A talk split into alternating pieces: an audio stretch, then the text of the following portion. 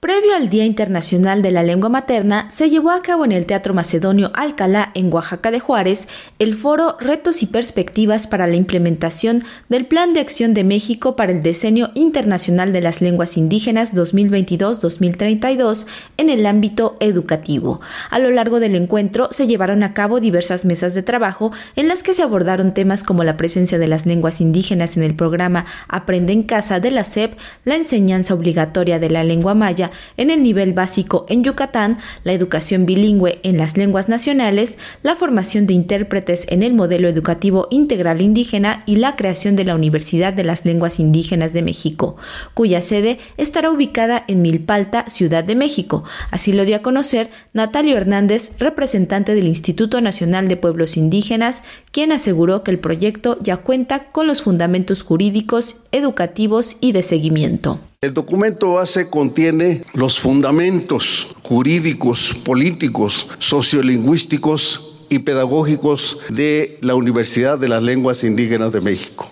También se integraron tres grupos de trabajo, uno de ellos el jurídico institucional que se ha encargado de la elaboración del decreto de creación de la universidad. Es un decreto que prácticamente está concluido. Es posible que para marzo de este año ya lo firme el señor presidente de la República. Otro grupo, que es el grupo académico curricular, ha elaborado lo que hemos denominado el modelo pedagógico y el diseño de los planes y programas de estudio. Un tercer grupo de trabajo ha logrado que los pueblos de Milpa Alta den su consentimiento para establecer la universidad en una de las comunidades. Asimismo, indicó que la universidad tendrá una infraestructura pequeña con coordinaciones regionales, que a mediano plazo serán planteles ubicados en Baja California, Chihuahua, Jalisco, Oaxaca y Yucatán.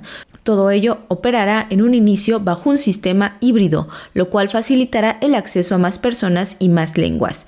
Así se reforzará la misión de contribuir en la construcción de una sociedad que reconozca la diversidad lingüística impartir una educación superior sobre las lenguas indígenas de México mediante la docencia, la investigación, la promoción y contribuir en la construcción de una sociedad basada en el reconocimiento y respeto de su diversidad lingüística étnica y cultural. La universidad arrancará con cuatro licenciaturas, la licenciatura en enseñanza de lenguas indígenas, interpretación y traducción en lenguas indígenas, literatura en lenguas indígenas y comunicación indígena intercultural.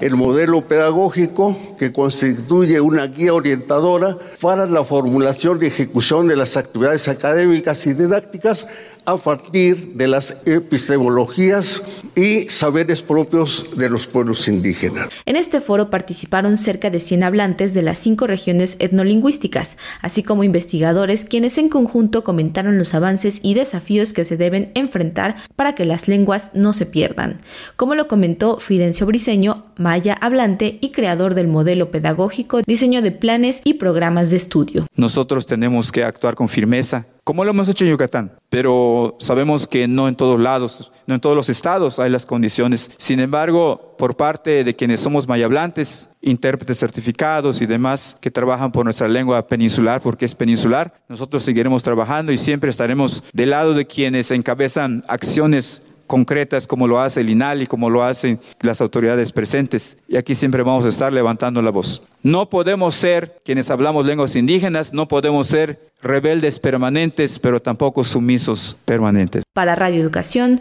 Pani Gutiérrez.